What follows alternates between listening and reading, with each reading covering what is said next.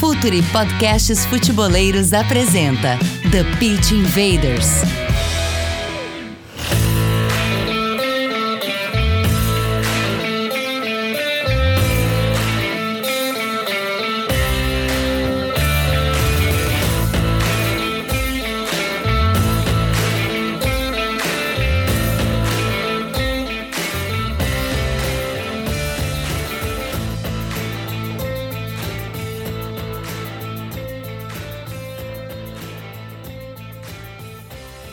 Olá, futeboleiros! Olá, futeboleiras! Futre apresenta The Pitch Invaders, episódio 259. Estamos no ar para mais uma invasão diretamente aqui do YouTube, também nas plataformas de streaming de áudio. Sejam muito bem-vindos. Toda sexta-feira à noite você acompanha aqui o TPI, sempre com entrevistas, debates, análises sobre projetos, clubes, treinadores. Você já anota na sua agenda toda sexta-feira às 7 horas, você acompanha aqui o, o, TPI. Nessa semana você deve estar clicando aí na capa, né? Nessa sexta, e aí você está vendo, nossa, dinastia do Abel Ferreira no Palmeiras. Pois é, a gente quer contar um pouco mais sobre esse trabalho que tem se consolidado aqui no futebol brasileiro, cada vez mais né, do, do Abel e talvez você tenha clicado e queira entender um pouco mais como é que isso aconteceu, como é que isso se deu do técnico bicampeão da Libertadores da América, campeão da Copa do Brasil, enfim, e que está disputando, né? Está nas quartas de final agora da Libertadores mais uma vez, poderia conquistar um título inédito. Você pode estar chegando aqui depois de uma participação na Libertadores, então sejam muito bem-vindos ao TPI. Por isso, hoje a gente convidou e vai fazer um collab né, especial aí com parceiros nossos, pessoal do Análise Verdão. Leonardo Suzuki, o homem que está por trás dos vídeos e na frente das câmeras também. Seja muito bem-vindo ao TPI, muito obrigado por ter aceitado o convite. Seja muito bem-vindo e sinta-se em casa. Oh, salve, Gabriel. Salve para geral que está acompanhando aí mais um TPI. Cara, eu que agradeço o convite, a honra é minha. Sempre, sempre considerei aí o, o Futuri um, um companheiro de trincheira, digamos assim, né? Nessa, nessa nossa luta de tentar trazer um conteúdo que trate futebol com a profundidade que ele merece, né? Acho que essa sempre foi a proposta do Análise Verdão e, e eu vejo o Futuri sempre nessa mesma linha. Então, cara, baita prazer fazer essa, essa collab aqui, ainda mais para falar, para desbravar esse trabalho do Abel Ferreira, que, que se tem um cara que me deu trabalho nesse, nesses últimos anos, esse cara é o Abel Ferreira.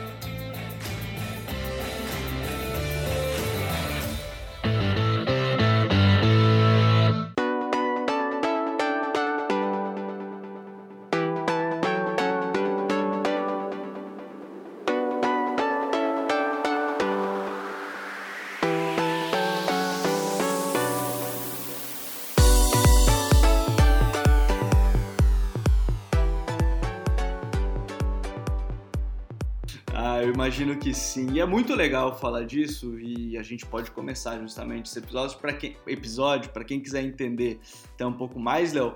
É, a gente sempre fala do contexto, mas é legal até conhecer um pouco mais também o próprio análise, né? Porque como é que surgiu essa ideia? Depois a gente fala mais do trabalho do Abel, mas como é que surgiu essa ideia de criar um conteúdo para palmeirense a partir da análise? Né, a gente acompanha mais de perto, já está batendo aí praticamente 50 mil inscritos no canal, é muito legal de ver isso, mas como é que surgiu essa ideia da equipe da análise? A gente tem hoje um dos nossos colunistas participa com você sempre, né, que é o Gabriel de Assis, está sempre com a gente, mas como é que surgiu essa ideia do Análise Verdão de fazer um canal de análise para torcedores palmeirenses com análise tática? É, o, o Assis é a ponte oficial, né, entre o, entre o Análise Verdão e o Futre. Mano, mas o Análise ele surge em 2016, na verdade, pela iniciativa de do Júnior, que é um cara que ainda tá com a gente até hoje no projeto, e do Matheus, que, que saiu faz, faz pouco tempo. É, e ele surgiu em 2016 justamente por essa, por essa vontade deles de, de ter uma página no Palmeiras, essa falta, né, até, de ter uma página do Palmeiras que tratasse o Palmeiras dessa, dessa forma, né, com essa visão, tentando entender mais essa parte, essa parte analítica, tentando passar de fato para o torcedor aquilo que está acontecendo dentro de campo. Então, com essa vontade, eles criaram a página, né? Inicialmente página no Twitter, no Instagram e tudo mais. Eu entro em 2019 junto com o junto com a CIS. A gente começa a, a produzir conteúdos com cada vez mais frequência, fazer podcast sempre e tudo mais. E aí, com a pandemia, vem o canal no YouTube.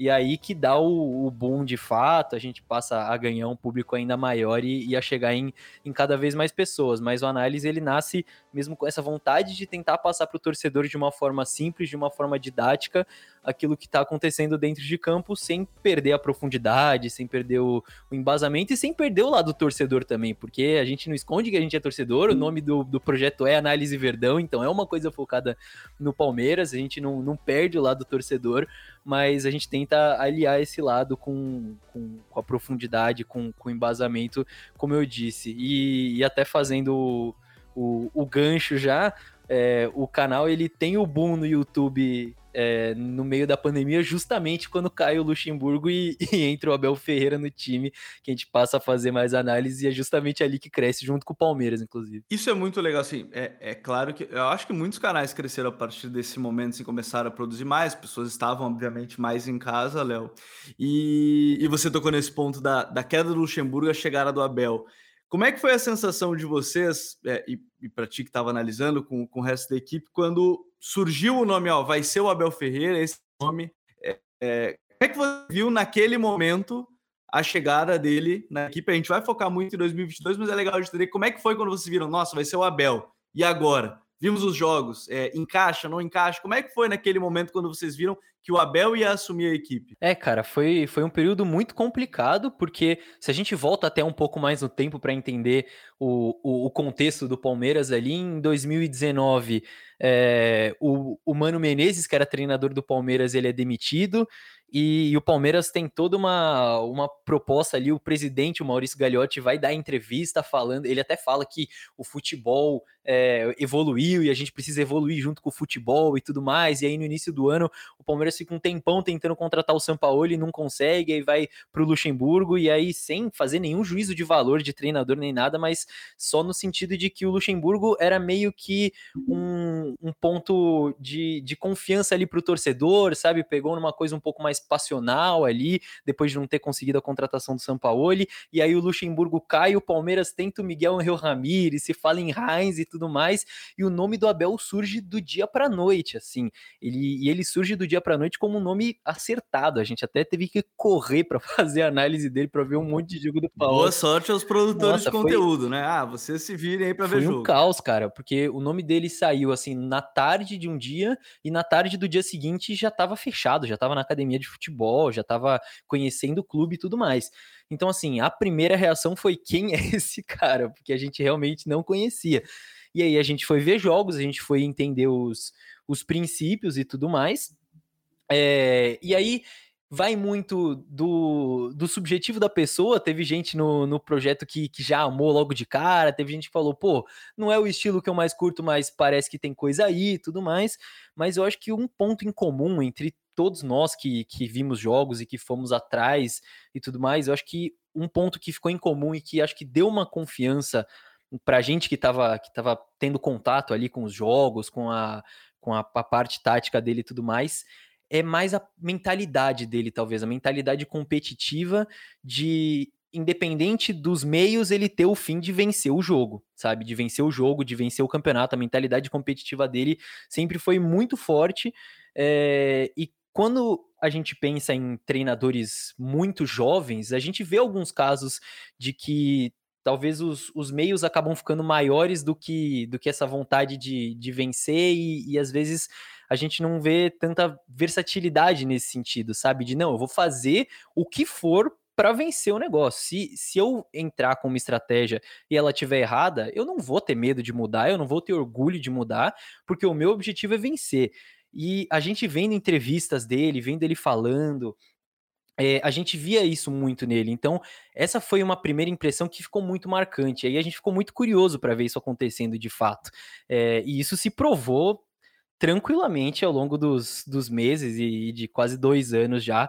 É, acho que a, essa mentalidade competitiva é um dos, é um dos fatores principais. Porém, para além disso, para dentro de campo, se vê o, vídeo do Análise Verdão antes dele ser apresentado, tudo que a gente fala ali aconteceu dentro de campo também.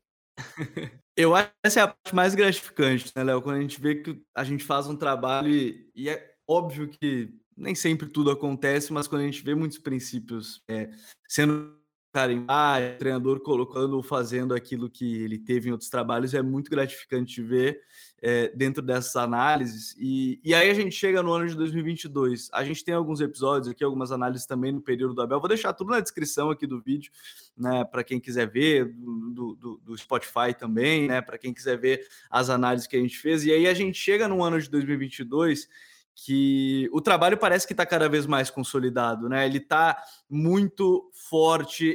Ele é o time que parece que até as próprias críticas do Abel só sabe se defender, Abel só joga em transição. É, parece que 2022 foi o ano para vamos acabar com isso, vamos diminuir todo esse, esse sentido. E aí a gente chega no 2022 muito consolidado. São o quê? Quatro derrotas na temporada, sendo uma delas no Mundial para o Chelsea, né? Que foi, um, enfim, uma partida que é um nível muito diferente do que ele enfrenta semanalmente, mas enfim, é, se chega no ano de 2022 de um trabalho que se consolidou muito no cenário nacional, por isso que a gente colocou até no título, tá ali a, na capa, a dinastia, mas talvez é porque a gente não tenha visto nos últimos anos uma dominância tão grande por tanto tempo aqui no país, né, Léo? É isso, e, e, foi uma convergência grande de, de fatores, né? Porque quando a gente fala em Abel Ferreira no Palmeiras e em Abel Ferreira ficando tanto tempo e conseguindo ter essa sequência, não é só a parte dentro de campo. Ele é um cara que, que conseguiu é, se ligar à torcida de uma maneira muito rápida. É, o poder de convencimento dele em relação aos jogadores é muito, é muito rápido também, é um processo muito rápido. Então, foi uma convergência de fatores que realmente eu nunca tinha visto acontecer dessa maneira e, e por tanto tempo. Então, leva tudo isso consigo, né? Não só a parte dentro de campo, mas puxando esse gancho em relação a, a, 2022, eu acho que você falou a palavra certa, a palavra perfeita que é consolidação, porque eu acompanhando toda essa era Bel Ferreira desde o início produzindo conteúdo, é, eu discordo de quem fala que o Palmeiras mudou de rota em 2022, que o Palmeiras estava indo de um, em um caminho em 2020, 2021, em 2022 falou, não, vamos por esse outro caminho. Não, o Palmeiras não mudou de rota, o Palmeiras não faz nada de diferente, o Palmeiras só ficou mais maduro, o Palmeiras amadureceu o seu jogo, o Palmeiras se consolidou, consolidou o seu modelo e assim, tem uma grande coincidência nisso, que é a pré-temporada, né? Coincidência, óbvio que entre aspas. Coincidentemente, logo depois da única pré-temporada que ele teve, porque na transição 2021 emendou as temporadas, né? Tanto que ele até conta no livro dele que, que ele separou o elenco em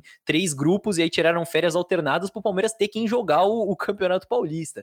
Então é, não teve pré-temporada, não teve tempo de treino realmente. Ele foi encaixando os treinos em algumas semanas que não tinha jogo ali no meio de semana e finalmente quando teve uma pré-temporada para ele pensar o time, para ele poder preparar o time com semana livre, o Palmeiras conseguiu consolidar o seu modelo de jogo, né? E, e, e, conseguiu mostrar que sempre foi um time que, que teve ideia, sempre, sempre teve a intenção muito clara do que fazer quando atacar. É que, infelizmente, colocaram o Abel nesse, nessa caixinha, né, que, que gostam de, de colocar, que parece que, que o Abel em, em 2020, 2021, ele chegava para os jogadores antes da partida e falava, ó, oh, hoje a gente vai defender, tá? Hoje a gente não vai atacar, hoje eu quero só defender.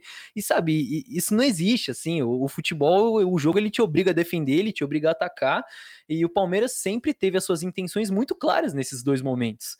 É, o que não teve antes foi o, o amadurecimento dessas ideias e o convencimento disso em relação aos jogadores, porque isso é um processo que leva tempo.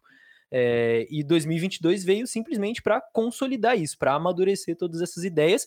E o que a gente está vendo hoje, em 2022, dentro de campo, é simplesmente a potencialização do que a gente via lá em 2020, na, na segunda semana do Abel Ferreira, óbvio que isso é uma hipérbole, mas desde o comecinho do trabalho do Abel Ferreira a gente via essas mesmas intenções. É, eu acho que esse é um ponto legal da gente tocar, assim, antes da gente entrar dentro de campo, é, para quem acompanha, assim, e vê o Abel ele é um cara, acho que a última entrevista coletiva dele agora me chamou muita atenção e, e, sempre foi assim, mostrou ser um cara que é o cara trabalhador, né? O, é o famoso workaholic, né? O cara que tá ali no CT, é, não digo 24 horas por dia, ainda mais naquele período que não tava nem a família dele aqui, né? Já que a esposa veio para ele poder renovar, mas no período que ele não tava.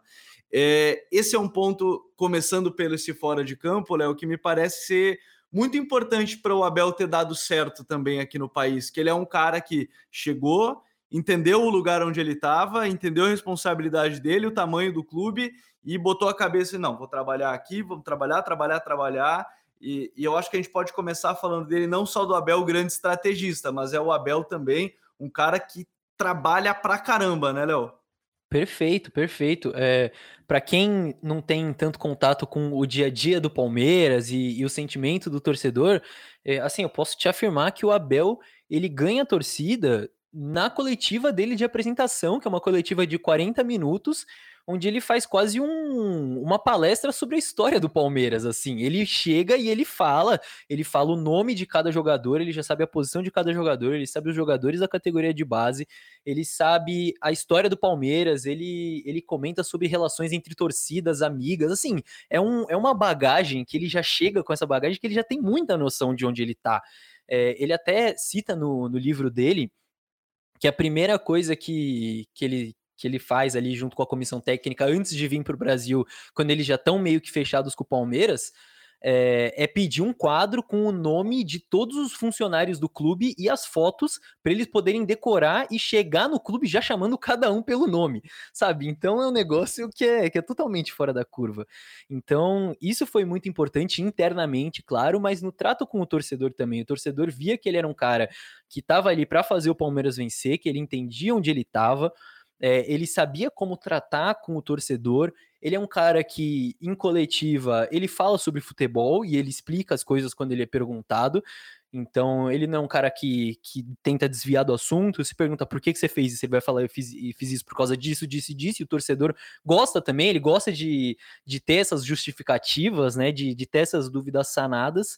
Então, é realmente uma, é o que eu falei antes, uma conversão de, de muitos fatores, sabe? Não é realmente só a parte dentro de campo, é a mentalidade vencedora, é saber onde ele tá, é conhecer o clube, é conhecer o clube no dia a dia, conhecer o perfil da torcida, né? Do, do da torcida corneteira, de, da turma do amendoim, como dizia o Filipão e tudo mais. Tudo isso ele entendeu muito bem, muito rápido, e claro que fez toda a diferença para o sucesso. É, é, ele é um cara que dá para ver assim que a torcida já tá obviamente já tá do lado dele também, mas como ele ganhou a torcida no início, Léo.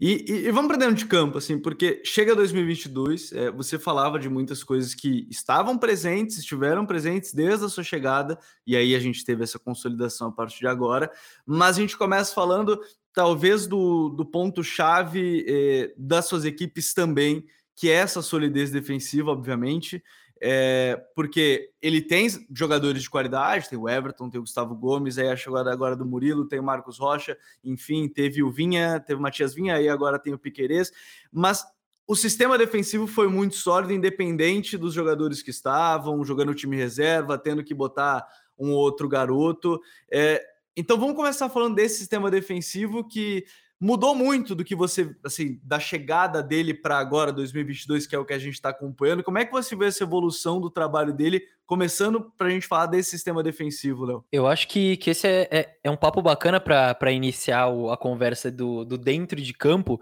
porque a partir do sistema defensivo dá para ver muito bem como ele vai aumentando o leque de repertório dele para poder usar com os jogadores a depender do contexto, né?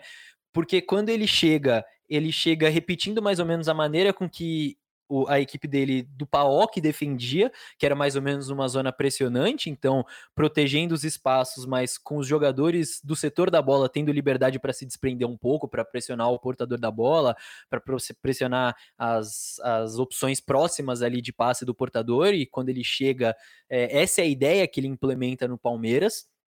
Mas a gente vê com o passar do tempo o Palmeiras meio que aprendendo a, a defender também por encaixes a depender do contexto e com o passar do tempo. E é muito, muito legal entender essa questão do contexto e, e de como ele sabe utilizar a estratégia devida para cada adversário e a depender do jogo, porque ele chega, como eu disse, defendendo em zona pressionante no final de 2021 o titular da posição de volante era o Felipe Melo, e o Felipe Melo é um cara que para defender em zona é, é, é, excelente, assim, é top. Ele é, o jogo contra o Galo, Perfeito. né? O jogo contra o Galo da, da Libertadores é fantástico. Perfeito, ele é um cara contra o Atlético Mineiro escalado justamente para proteger aquele espaço ali na frente da defesa, que é o espaço onde o Hulk baixava para dar opção de passe, e ele entra com aquela finalidade. Se você coloca o Felipe Melo para marcar homem a homem, o Nacho ali, por exemplo, ele ia sofrer pra caramba. É, então é uma questão de contexto. Outro exemplo perfeito, que é na final, na, no, no fim da temporada 2020 também, é a final contra o Grêmio da, da Copa do Brasil, que o Felipe Melo também é, é, colocado exatamente naquela função de defender o espaço entre as linhas. O Palmeiras marca num 4-1-4-1 aquele jogo, então ele é posicionado exatamente ali entre as duas linhas de quatro, e ele faz duas finais espetaculares, assim, duas finais maravilhosas de Copa do Brasil no ida e volta. É, e aí vai passando o tempo, ele vai tendo mais sessões de treino, o Palmeiras vai conseguindo individualizar um pouco mais as suas marcações a depender do contexto. Eu acho que o primeiro exemplo disso em, em, grandes jogos mesmo é a final da Libertadores contra o Flamengo, que o Palmeiras faz uma marcação individual por setor, digamos ali, num, num 5-4-1 que que deu muito certo e que, e que o Flamengo caiu perfeitamente ali na armadilha. É, em 2022 eu, a gente vê cada vez mais, até porque o Palmeiras tem marcado com bloco cada vez mais alto, dependendo dos jogos. Então, quando marca num bloco mais alto, tende a individualizar um pouco mais as marcações. É, se marca num bloco um pouco mais baixo, naturalmente acaba protegendo um pouco mais o espaço. Mas eu acho que o grande ponto do, dessa organização defensiva do Palmeiras do Abel Ferreira é sempre teve uma intenção clara, é, e com o passar do tempo ele foi adicionando possíveis intenções. Então o trabalho ele chegou num, num nível de amadurecimento que, que ele pode pensar, pô, para o próximo jogo, qual é a característica do adversário? Pô, será que é melhor proteger o espaço?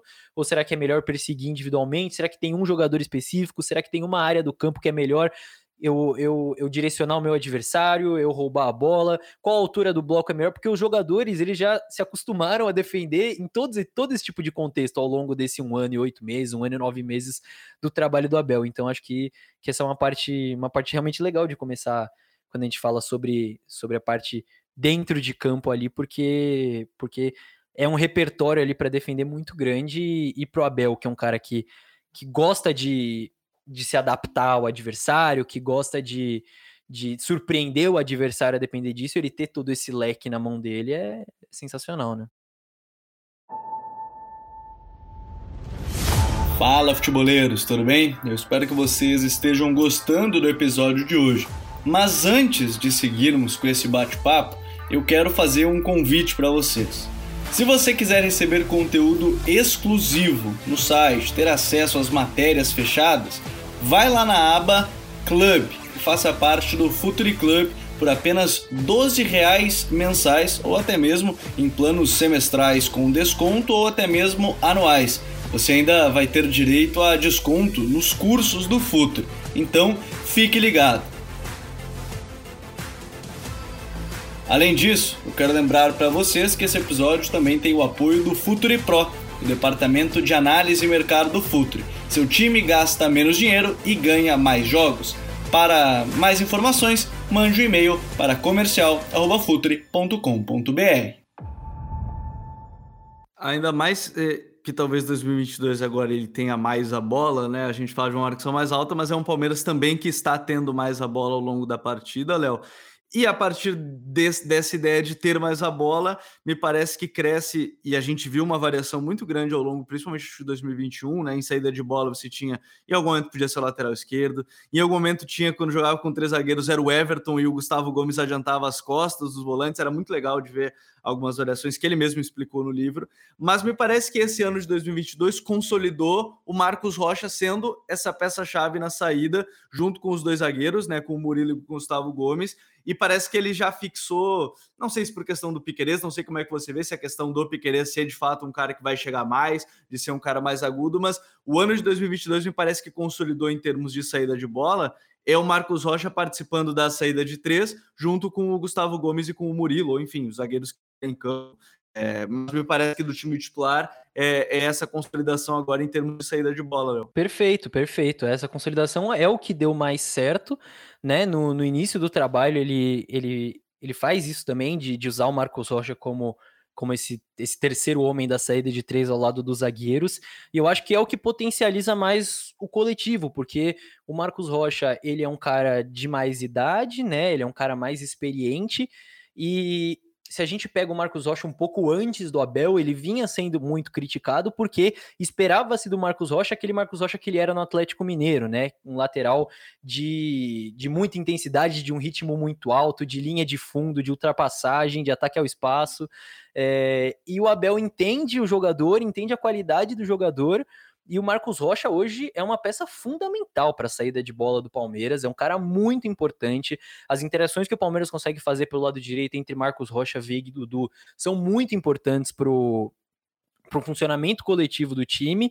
E ao mesmo tempo, o Piquerez, ele é um lateral mais de explosão, mais, vamos dizer, mais de ataque ao espaço do que de bola no pé, né? Digamos assim. É, é um cara mais de corredor, mais de explosão. Claro que quando você tem desfalques, a lógica muda, porque se sai o Piqueires entre o Jorge, que é um lateral mais de bola no pé do que de ataque ao espaço, mas quando a gente pensa no time titular, eu acho que, que ficou bem equilibrado, acho que ele achou o equilíbrio correto, tendo o Marcos Rocha ali, que é um cara importante para iniciar a saída, e para uma transição defensiva também é um cara fundamental, é, e o Piqueires ocupando o corredor do lado esquerdo para poder deixar o Dudu livre pelo ocupando o corredor pelo lado direito, que, que dá muito certo também.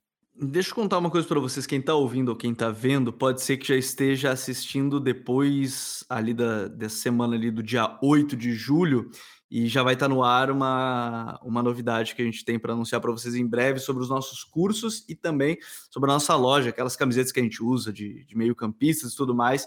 É, se você já está ouvindo isso depois, ali pelo dia 10, aproveita, acessa lá o futre.com.br lojas, tá? E aí fica por dentro das novidades. Quem está ouvindo já no dia do lançamento, fiquem ligados, porque segunda-feira tem uma novidade bem legal que a gente quer contar para vocês. Segunda-feira, agora do dia 10, dando isso aí a gente chega num meio campo que teve um Felipe Melo que foi fundamental na Copa do Brasil e na Libertadores daqueles anos de 2020 ali 21 e aí 2022 você 2021 já para 2022 você tem um Danilo que com 26 convocados, é bem provável que ele possa vir a aparecer é, nessa lista para a Copa. Não se sabe ainda, porque o Tite já falou muito que gostaria de contar com jogadores mais ofensivos do que de meio para trás, mas enfim, só do fato de estar tá o nome dele ali já mostra que a gente está falando de um jogador de alto nível. Só que antes de eu falar do volante em si, é, do primeiro, desse primeiro homem, eu quero falar do Zé Rafael, né, Léo? Porque a gente fala da saída do Luxemburgo da chegada do Abel, mas o Luxo encontrou uma posição ideal para o Zé Rafael render mais. Eu lembro que a gente entrevistou aqui o Maurício Copertino, que era o auxiliar do, do Lucha, e ele comentou que o Lucha viu no primeiro treino e falou: não, vamos colocar ele mais atrás.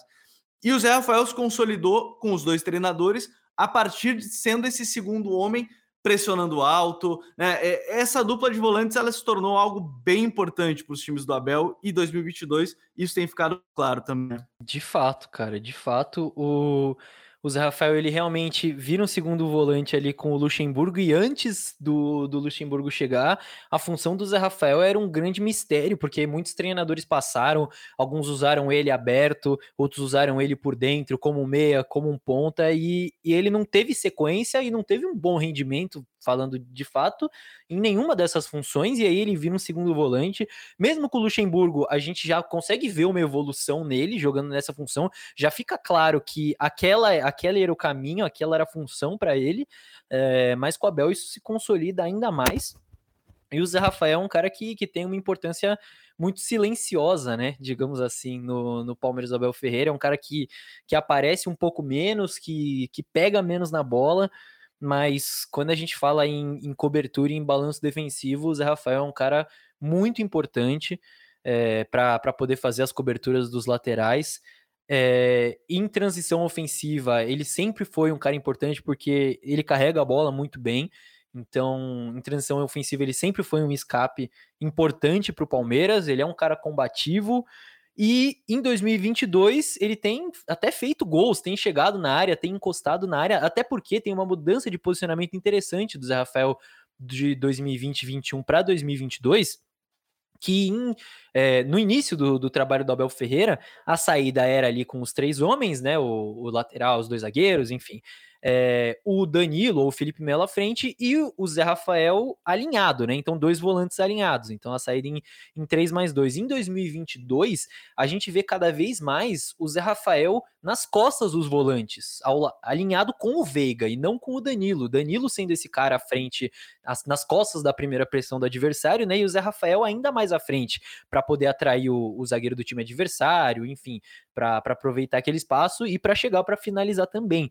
Então, acho que essa mudança de posicionamento ajudou muito nessa, nessa fase artilheira dele, mas é um cara que, que para o equilíbrio do time realmente é muito importante e que comprou a ideia do Abel muito rápido. Eu acho que, que isso com o Abel é, é muito importante e, e ganha muitos pontos. Ele comprou a ideia muito rápido do modelo de jogo. E o Danilo que tá ali, cara, é, é, é um termômetro do time, digamos assim. Quando o Danilo tá em campo o Palmeiras pressiona alto melhor, o Palmeiras pressiona o portador da bola melhor, o Palmeiras pressiona pós-perda melhor, o Palmeiras tem uma circulação de bola melhor, o Palmeiras tem uma transição ofensiva mais vertical, é, e quando ele tá fora, o Palmeiras perde em todos esses aspectos. Então é, é uma joia realmente que que o Palmeiras tem conseguido aproveitar enquanto ele tá no Brasil, né? Porque ele não vai ficar por muito tempo, com certeza, mas o Abel tá conseguindo fazer um bom proveito enquanto ele tá por aqui. Mas é, eu acho que a palavra para ele é, é, termômetro mesmo, é uma dupla que se completa muito bem. Acho que para quem quiser entender até isso, tem análise também lá no, é, no próprio canal do Análise, eu acho que tem nesse, desse ponto, que é as finais do Campeonato Paulista de 2022. Sem o Danilo no jogo de ida, jogo de volta, tem o Danilo, acho que a gente já tem uma grande diferença. Agora, dentro dessa ótica de 2022, Léo, é, mas pensando nesse ponto de tá, o Danilo talvez não vá ficar para sempre, vá para a Europa, próxima temporada, final do ano, enfim. Como é que o Palmeiras vê essa substituição, assim? Porque não é uma coisa simples, né? Hoje o reserva é, é o Jailson que está lesionado, mas enfim, como é que o Palmeiras vê esse substituto para também manter o que a gente está falando aqui de desse domínio no futebol brasileiro? Passa também por em algum momento ter que substituir o Danilo. Perfeito. É, o Jailson ele veio realmente com essa função de ser esse reserva imediato aí para o 5, né? Como o, o Abel gosta de chamar é, mas o Jailson não volta essa temporada, a lesão é, é, grande. O Palmeiras tem penado, inclusive, quando o Danilo foi para a seleção, fizeram alguns testes. Um jogo o Zé Rafael foi mais recuado, o Gabriel Menino tem feito essa função é, com, quando o Danilo tá fora, mas eu não acho que o Gabriel Menino seja esse, esse substituto imediato do, do Danilo. Também não acho que seja o Jailson, mesmo quando ele voltar de lesão. Eu acho que, mesmo quando o Jailson estava jogando, acho, acho, que a importância dele era um pouco subestimada, porque ele era um cara importante para ter no grupo, assim, era um cara de uma característica importante para ter no grupo, é, mas não é um cara que supre todas as todos os pontos que o Danilo vai deixar em aberto quando ele sair. Então, dentro do elenco profissional, eu não vejo o Palmeiras tendo esse jogador. O Fabinho, que é o volante titular do Palmeiras Sub-20, que foi o titular do Palmeiras campeão da Copinha no início desse ano, é um jogador que talvez seja o que mais se assemelha às características do Danilo no que o Palmeiras tem ali próximo do, do profissional. Né? Ele já fez alguns jogos no profissional, é, e no sub-20, assim, você vê os jogos do sub-20, ele fisicamente no sub-20 já tá sobrando. Mas claro que do sub-20 pro profissional é um degrau. É, é um degrau grande, né, para se saltar. Mas é, é, complicado tentar pensar com a cabeça de quem tá lá dentro, mas hoje eu veria essas duas possibilidades. Ou o Fabinho sendo preparado aos poucos para tomar essa vaga do Danilo assim que ele sair, ou o Palmeiras indo ao mercado e, e trazendo um jogador à altura. É, esse é um, esse é um ponto que a gente pode, pode tocar e, e vai ficar de olho no que, que o Palmeiras vai fazer né, nessa. Porque vai conseguir uma belíssimo, um belíssimo valor, certamente, pelo Danilo, mas obviamente não é tão simples assim substituí-lo.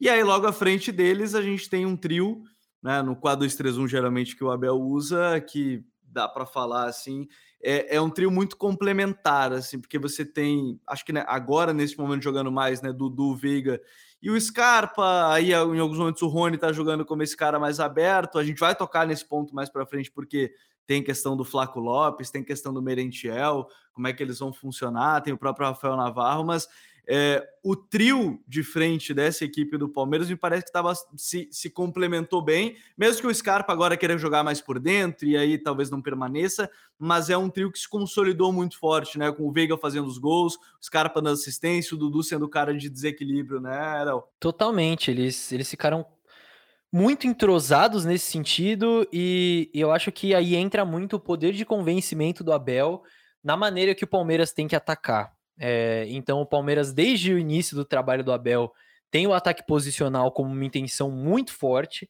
é, e, e ele convenceu os jogadores disso, principalmente por exemplo, o Dudu, que sempre foi, em toda a trajetória dele no Palmeiras, sempre foi um sentimento de toca no Dudu e, e, ele vai resolver, sabe? Sempre uma, uma sensação de onde tá a bola, onde tá a bola, o Dudu tem que estar tá próximo da bola, certo? O Dudu tem que dar a opção de passe próximo à bola se a bola não tiver no pé dele. Se a bola tiver no pé dele, beleza, ele resolve.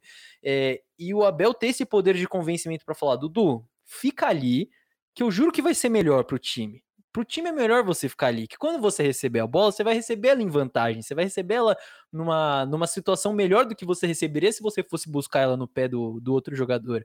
É, e isso foi fundamental, cara, porque de fato dá muito certo. É, e essas dinâmicas entre Dudu e Veiga pelo lado direito, né? Pensando que o Veiga é esse jogador que fica aí nas costas dos volantes, um pouco pendendo um pouco mais para a direita é, eles se entendem muito bem e entenderam muito bem o modelo do Palmeiras no sentido de, de atrair os jogadores adversários e de trocar de posição. Então, o Veiga é um cara muito inteligente nesse sentido. É, é muito bacana observar o Veiga dentro de campo quando ele recebe uma bola por dentro, ou mesmo por fora, quando ele troca de posição com o Dudu. Pode até ter um jogador livre, mas ele espera sempre o momento exato que o adversário salta a pressão para colocar a bola na profundidade. Então são jogadores que entenderam muito bem o modelo do Abel e que se entendem muito bem. E aí talvez sejam é, junto ali, talvez esse, esse, esses cinco jogadores, né? Veiga, Dudu, Danilo, Gomes e o Everton. Acho que são cinco pilares aí desse, desse Palmeiras do Abel Ferreira. E o Rony também tá nessa, nesse bala aí, eu esqueci dele, mas depois a gente fala dele. É, é, a gente tem que falar do Rony, né? Tem que falar, não e, o, e o Scarpa é um, é um jogador que, que já fez muitas funções diferentes com o Abel. É, e que talvez seja um dos grandes exemplos do, do leite de pedra que o Abel conseguiu tirar com alguns jogadores, né? Não, não chamando o Scarpa de pedra, mas no sentido de o, as, um monte de função que ele já fez nesse Palmeiras, que ele nunca tinha feito. Ele já foi jogador de corredor, já foi, é, já teve que ser ala em momento defensivo, já foi lateral em momento defensivo em linha de quatro, jogou por dentro, jogou por fora, é, fez diferentes funções.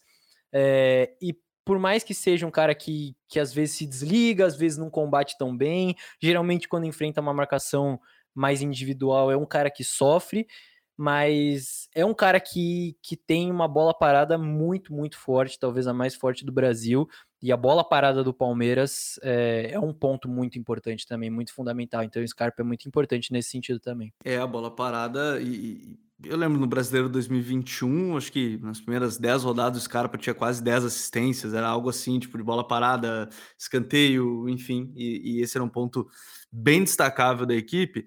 Tá, mas a gente tem que falar do Rony, né, Léo? Porque assim, é, é, legal que a gente tá gravando esse episódio, a gente tá fazendo esse episódio de TPI, pouco tempo depois ele fazer o gol de bicicleta que ele tanto queria e a comemoração da torcida e a cara do Abel na hora do gol. Foi muito legal ver isso. E, e depois na coletiva o Abel brincando sobre o teu lugar tá aí, não te preocupa, pode falar para eles que teu lugar tá aí. Porque o Rony ele, ele gera. É, talvez ele não seja o melhor jogador do mundo tecnicamente, isso acho que todos nós concordamos. Porém, não tem como você descartar um jogador que é o maior artilheiro. Ele é o maior artilheiro do Palmeiras em Libertadores, né? É um dos brasileiros na história ele é um cara que participa de fase ofensiva, fase defensiva, é, mesmo que ele não brilhe aos olhos na, na, parte técnica, talvez quando as pessoas olham assim de cara, nossa, não brilha.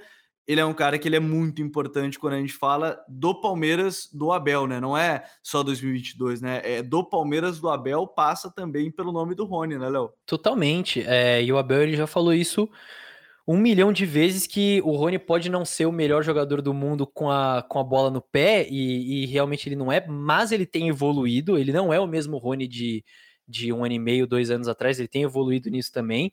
É, mas o Abel já falou um milhão de vezes que num jogo de futebol em 90 minutos a bola tá no pé do jogador em dois. Nos outros 88 minutos ele tem que jogar sem a bola no pé. É, e, e, essa importância do Rony sem a bola, e quando a gente fala sem a bola, não é só em momento defensivo, eu acho que é principal, principalmente em momento ofensivo. O Rony é um cara muito importante para o Palmeiras quando tem a bola. É, e fala, falavam muito das chances perdidas do Rony e tudo mais. Só que muitas dessas chances que ele perdeu nem teriam sido criadas se não fosse a movimentação dele sem bola. E muitos gols do Palmeiras que não foram do Rony, que não foram finalizações do Rony, também não aconteceriam se não fosse o Rony. E o melhor exemplo, claro, é o gol do Veiga na final da Libertadores. É, então o, o Rony é um cara muito importante nesse sentido em fase ofensiva. Ele é um cara também que o Abel adapta para jogar por dentro, né? Ele é um cara que jogava por fora com o Luxemburgo, com o Abel ele passa a jogar por dentro. É, e se torna um jogador muito importante em fase ofensiva para atacar as costas da defesa adversária, é, em transição ofensiva também para receber a bola atacando espaço. Em fase defensiva, ele sempre é o cara que indica para onde o time adversário vai jogar, então o Abel sempre coloca essa incumbência nessa pressão do Rony de, de direcionar qual zagueiro do time adversário vai, vai ter mais espaço para jogar.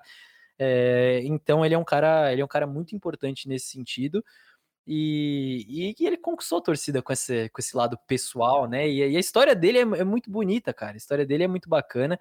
É uma história de superação, mesmo dentro do Palmeiras. Quando ele chega, ele demora muitos jogos para fazer gol. No, no, ele faz, vai fazendo a Libertadores nos últimos jogos da fase de grupos. Ele demora bastante para fazer gol, depois perde gol. A torcida questiona, a torcida reclama com o Abel e tudo mais. E o Abel falou em coletiva há muito tempo atrás: falou, chegou uma proposta de 6 milhões de euros da Europa pelo Rony.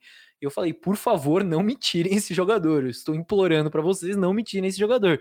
E de fato não tiraram, e, e ele virou um dos caras, um dos jogadores mais importantes, assim, e, e, e podem zombar aí do, de, de um gol outro perdido e tudo mais, mas pode ter certeza que, que, se não fosse o Rony ali, muitas das conquistas desse Palmeiras Abel Ferreira, que é tão histórico, ou não aconteceriam, ou seriam muito mais difíceis do que foram. É, o, o Rony, eu, eu costumo dizer, eu, eu tava conversando com um amigo esses dias, que é o típico jogador de jogo grande também, né? Jogo grande, você tem o Rony presente. Ah, não fez o gol, a gente falou do gol da Libertadores lá do aqui. Tem situação de a bola, mas jogo grande ele tá sempre ali, presente de uma forma ou de outra, e geralmente quase nunca é de maneira negativa, é sempre uma maneira positiva que ele, que ele tem participado.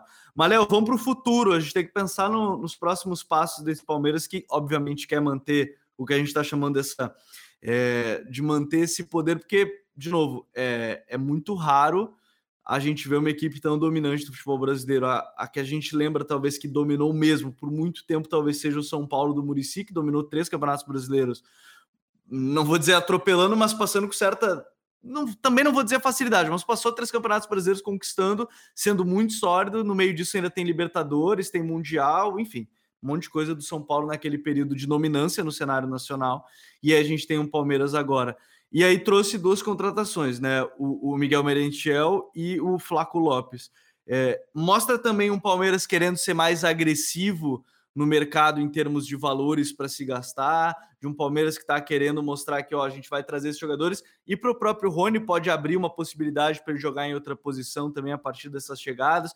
Como é que você vê esse mercado do Palmeiras também em termos de pensar a curto, médio, mas também longo prazo. O Flaco Lopes é um jovem, Merentiel é, já tá, é um pouco mais experiente, mas também não é velho.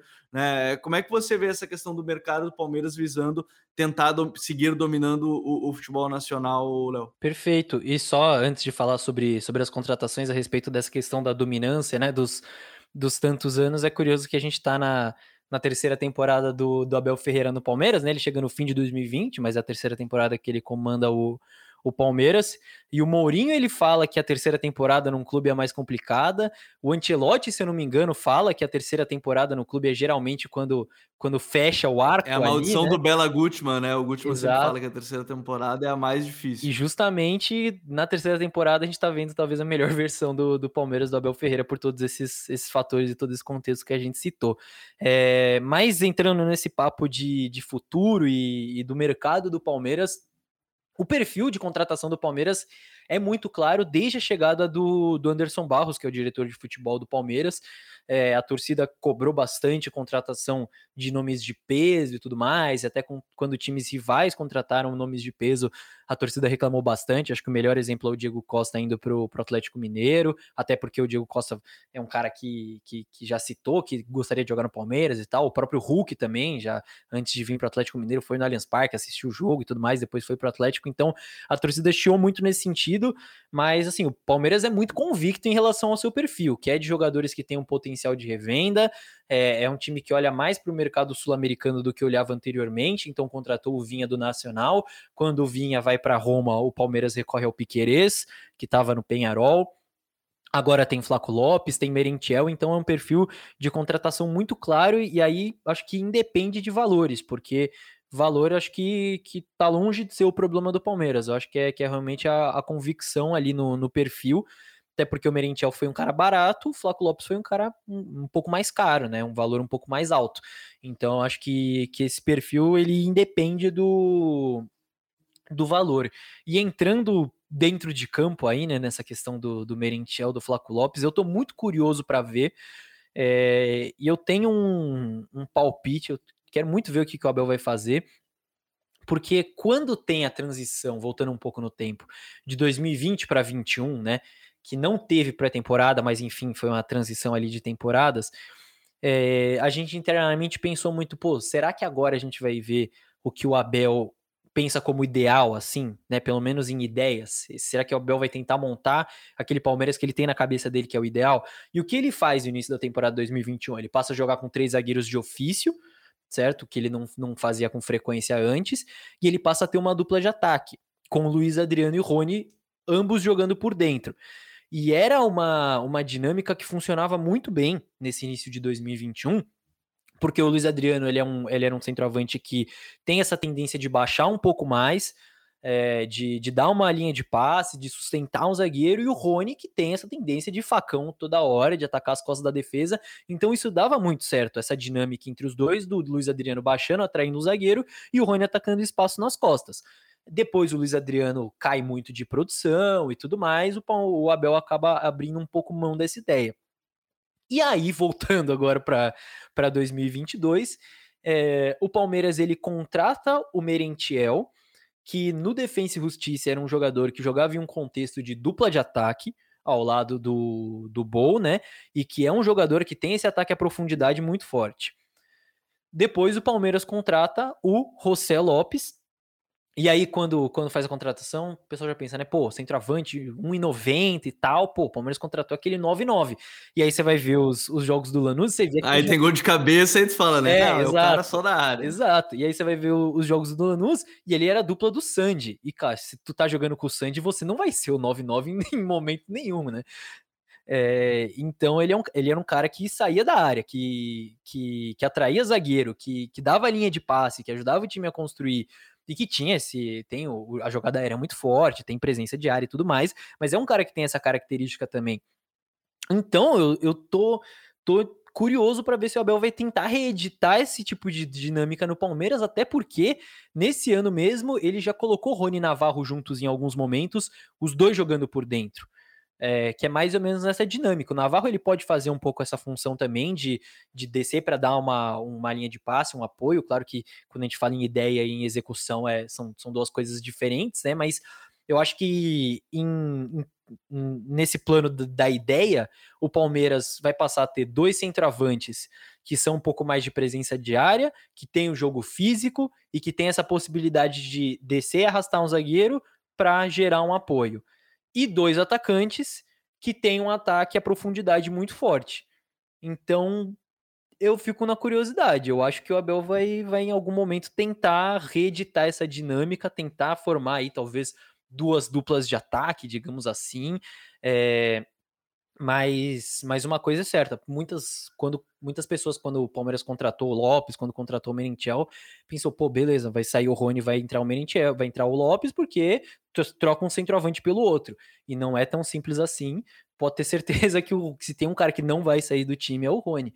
É, então é, é um quebra-cabeça complicado de ser montado, mas pelo contexto dos, do qual os dois vieram e, e o contexto, esse histórico do trabalho do Abel Ferreira aqui, eu acho que ele vai que ele vai tentar reeditar essas duplas de ataque. Eu confesso que eu estou muito curioso e a gente vai acompanhar de perto, obviamente, esses próximos passos do que fará o Palmeiras sob o comando de Abel Ferreira ainda nesse 2022, até porque a gente está no meio da temporada ainda, a gente está em julho fazendo esse episódio, você pode estar ouvindo ao final do ano ou já em agosto, setembro e algumas coisas já aconteceram.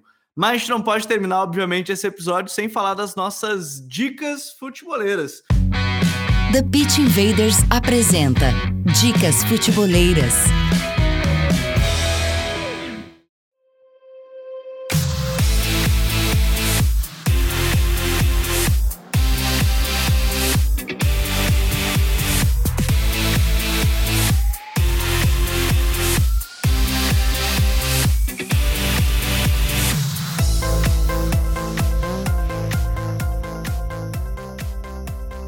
E a minha dica, a gente falou tanto aqui, a gente tem que falar do livro do Abel Ferreira, né? Coração quente, cabeça fria, livraço, livraço. Devorei, acho que, sei lá, em dois dias, muito rápido.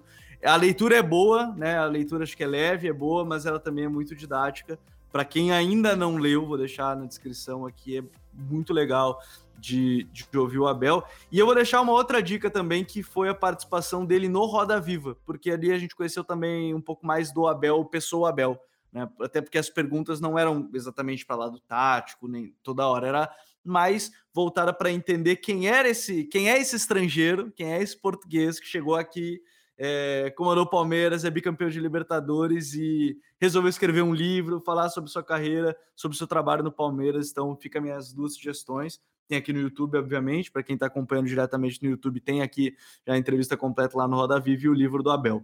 Léo, é, primeiro, antes de tudo, obrigado por ter mais uma vez aceitado o convite, mas eu quero ouvir qual é a tua dica futeboleira para a gente e para quem está ouvindo, obviamente, o episódio. Ó, oh, vão, ser, vão ser dicas complementares, porque você deu duas dicas que, que são boas para entender quem é o Abel de hoje, né? O Abel treinador do Palmeiras, o Abel que passou por, por todo esse processo dentro do Palmeiras. Eu vou dar dicas para entender quem é o Abel pré-Palmeiras, como o Abel se formou treinador, e, e, eu acho que um dos melhores textos que tem é o texto que o Abel escreveu para o The Coach's Voice, antes, muito antes de vir para o Palmeiras, que chama Acreditar em um Plano, e ali você entende perfeitamente a cabeça do Abel, é, por que ele resolveu se, treinar, tor se tornar treinador, é, e, enfim, o, o, a visão dele a respeito do jogo, eu acho que, que isso é muito bacana. E, e é antes de todo esse processo do Palmeiras, então é legal para entender. E, ah, e aproveitando, essa aqui é boa também para entender o, o Abel treinador.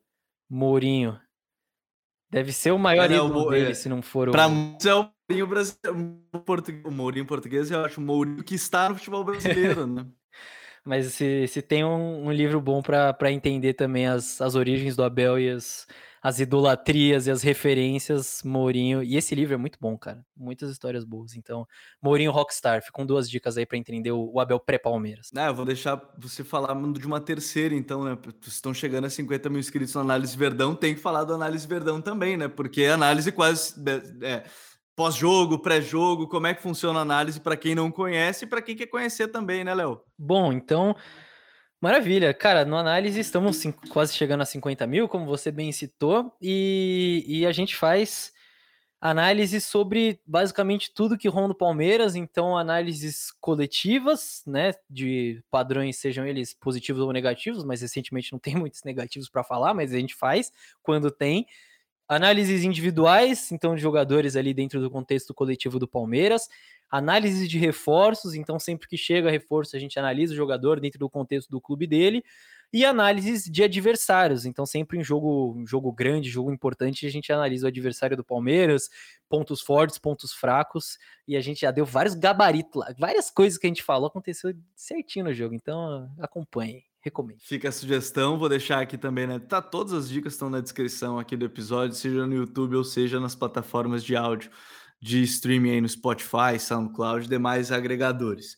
Léo, obrigado mais uma vez por ter participado, ter estado aqui com a gente. Agora o que nos resta é acompanhar essa sequência de temporada do Palmeiras sob o comando do Abel. É isso aí, vamos ver se se daqui a, a, seis meses a gente vai ter predestinado o, o, grande sucesso ou se vai, se vai virar piada os elogios aqui, né? Mas, mas foi muito bacana o papo, cara. Muito obrigado. Pô, fiquei muito feliz realmente com essa, com essa collab aí entre Análise Verdão e, e Futuro. Uma baita honra estar aqui na posição que, que tantas, tantas pessoas importantes estiveram. São Sou um acompanhador assíduo do The Pitch Invaders e do canal do Futre no YouTube também. Inclusive, parabéns, Gabriel, pelo seu trabalho.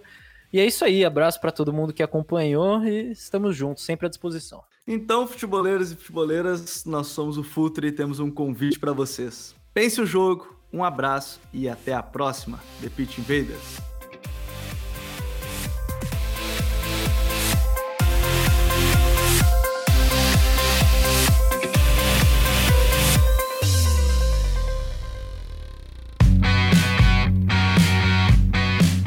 Futuri apresentou The Pitch Invaders.